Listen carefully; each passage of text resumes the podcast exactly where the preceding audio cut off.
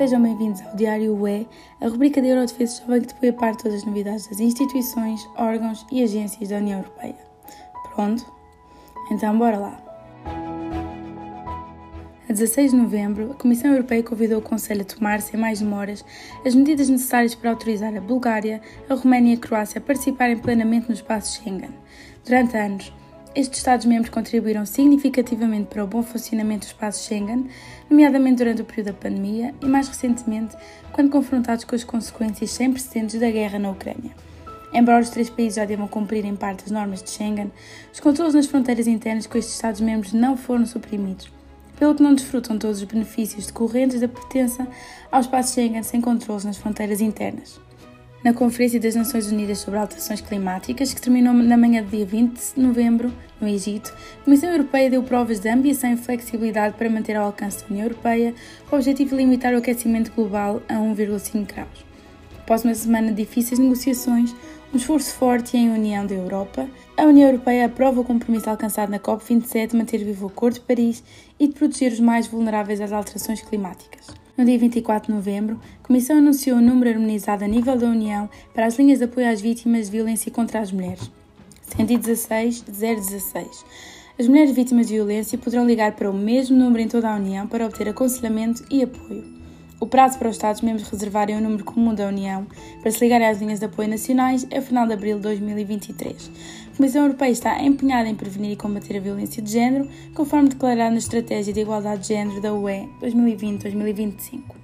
No mesmo dia, a Comissão, juntamente com a Empresa Comum para a Computação Europeia de Alto Desempenho, o Ministério Italiano das Universidades e da Investigação e o consórcio Cineca, inaugurou o mais recente supercomputador da Europa, Leonardo, situado no Tecnopolo de Bolonha, em Itália.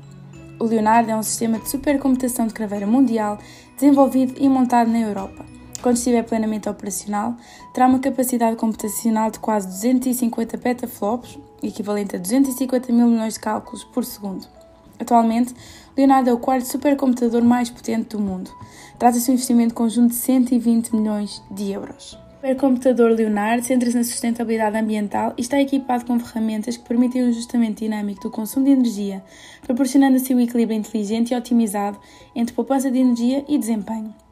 Além disso, utiliza um sistema de arrefecimento à água para aumentar a eficiência energética. Dia 22 de novembro, o Parlamento Europeu celebrou 70 anos. A criação da Assembleia Comum da Comunidade Europeia do Carvão e do Aço, precursora do Parlamento Europeu, foi criada em 1952. Após a intervenção de Roberta Metsola, os primeiros ministros dos três países que acolhem a sede da instituição destacaram o papel do Parlamento Europeu. Dia 23 de novembro, os eurodeputados reconheceram a Rússia como um Estado patrocinador do terrorismo. Os eurodeputados salientam que os ataques deliberados e as atrocidades cometidas pelas forças russas e seus aliados contra civis na Ucrânia, a destruição de infraestruturas civis e outras violações graves do direito internacional e humanitário equivalem a atos de terror e constituem crimes de guerra. O Parlamento apelou ainda ao Conselho para que este inclua a organização paramilitar russa Grupo Wagner e outros grupos armados, milícias e forças militares financiadas pela Rússia na lista de terroristas da União Europeia. Mesmo dia, os eurodeputados apelaram à União Europeia para superar o status quo e reorganizar o processo de alargamento, tanto entre os Estados-membros como nos países candidatos. Para o Parlamento, à luz da crescente ameaça à paz e à estabilidade europeias, uma política de alargamento reforçada continua a ser um instrumento geopolítico mais forte à disposição da União Europeia. Neste sentido, defendem que para ser um ator global mais confiável e eficiente, a União deve reformar a sua tomada de decisão, por exemplo, abolindo a exigência de decidir por unanimidade sobre o avanço durante o processo de adesão para países individuais. No dia 24 de novembro, o Parlamento Europeu aprovou uma resolução sobre a situação dos direitos humanos no Catar. Os eurodeputados salientam que o Estado do Golfo ganhou o processo de licitação do Campeonato Mundial de Futebol da FIFA num contexto de alegações credíveis de suborno e corrupção, levando à morte milhares de trabalhadores migrantes, principalmente no setor da construção, que ajudaram o país a preparar o torneio, bem como todos os feridos. Sublinham que a FIFA prejudicou seriamente a imagem e integridade do futebol mundial. Neste âmbito, o Parlamento apela aos países da União, particularmente aqueles com grandes ligações nacionais ao futebol, como a Alemanha, a França, a Itália e a Espanha, a exercer pressão sobre a UEFA e a FIFA para que se façam alterações de fundo nesta organização. Isso incluiria a introdução de procedimentos democráticos e transparentes no processo de decisão sobre onde realizar os campeonatos do mundo de futebol e a implementação de critérios de direitos humanos e de sustentabilidade para os países anfitriões. No dia 15 de novembro, o Conselho e o Parlamento Europeu chegaram a acordo sobre o Orçamento da União para 2023, que incide em grande medida sobre as principais prioridades estratégicas da União. As autorizações totais foram fixadas em 186,6 mil milhões de euros, representam um aumento de 1,1% em comparação com o orçamento para 2022.